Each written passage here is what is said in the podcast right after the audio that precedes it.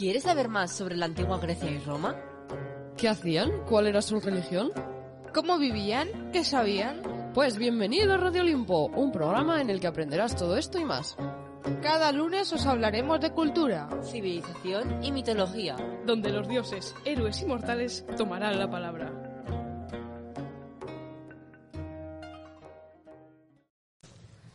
Hola monstruos mortales y criaturas y bienvenidos a un nuevo episodio de Radio Olimpo. En el episodio de hoy nos hemos vuelto a reunir para celebrar el cumpleaños de nada más y nada menos que de nuestra querida Biblioteca del Tiempos Modernos. ¡Felicidades, Biblioteca! Y para ello, hoy vamos a hablaros de varios libros que tienen que ver con la antigüedad clásica. Hoy nos acompañan Apolo, dios de las artes, la poesía, la belleza, el amor, la caza y las plagas. ¡Felicidades, biblioteca! ¡Ay, estoy muy contento de volver a veros, Radio Olimpitos! También nos acompaña la diosa Artemisa, hermana gemela de Apolo y diosa de la caza y los animales. Hola Radio Olimpitos y felicidades por tu 31 cumpleaños, biblioteca. También nos van a acompañar otros personajes a lo largo de este episodio, que iréis conociendo. Bueno, Apolo, ¿de qué libro nos, has- nos vas a hablar?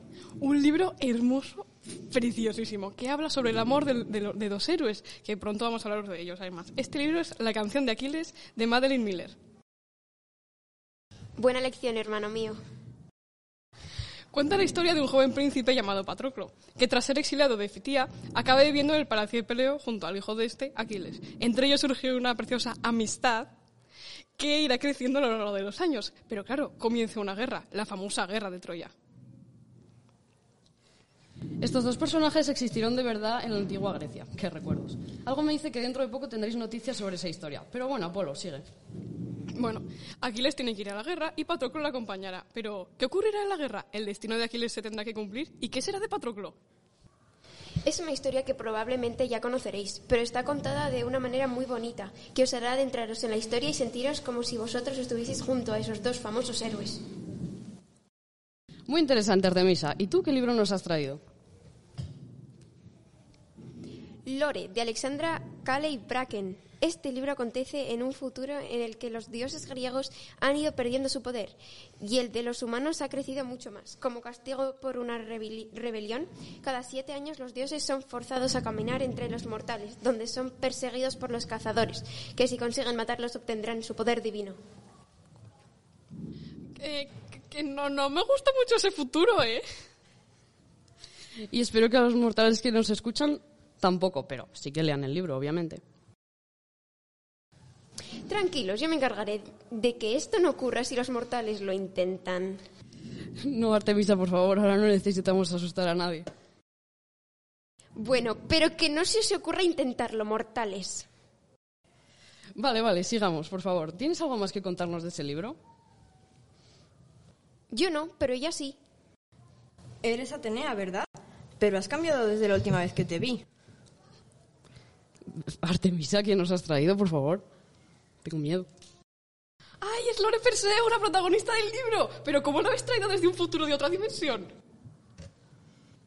No preguntes, hermanito, no preguntes. Bueno.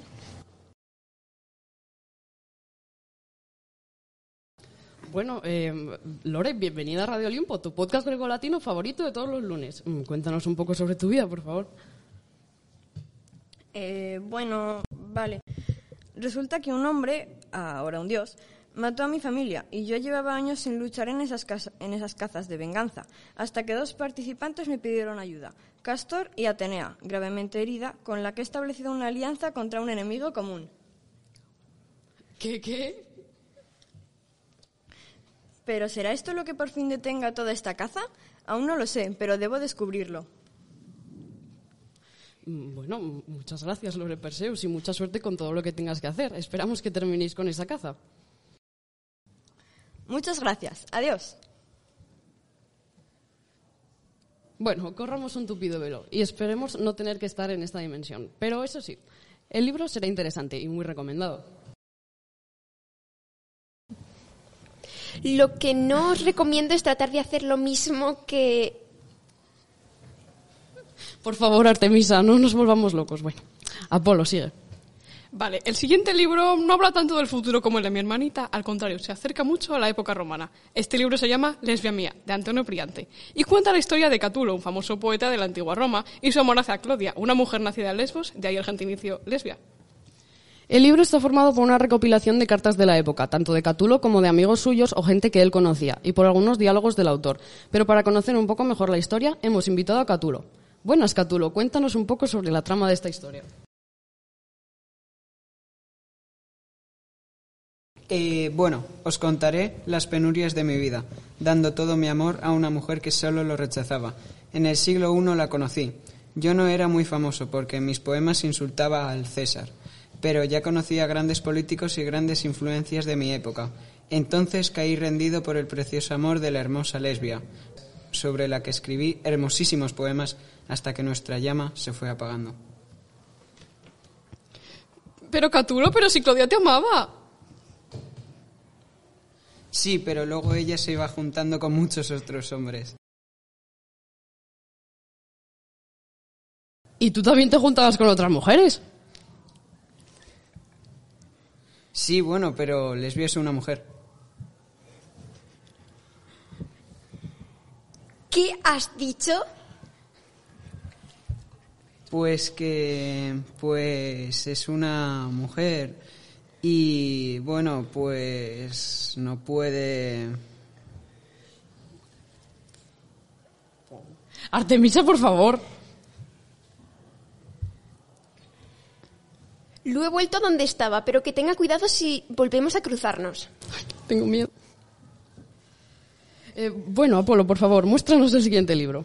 Eh, va- vale, sí. Eh, es una colección escrita por Caroline Lawrence, Misterios Romanos. Consta de 12 libros y cuenta la historia de Flavia Gémina, que en el año 79 después de Cristo conoce a Jonathan, un niño judío vecino suyo, a Nubia, una esclava africana, y a Lupo, un mendigo mudo, junto a los que vivirán muchas aventuras. El primer libro de esta colección, donde todos se conocen, se llama Los ladrones en el foro.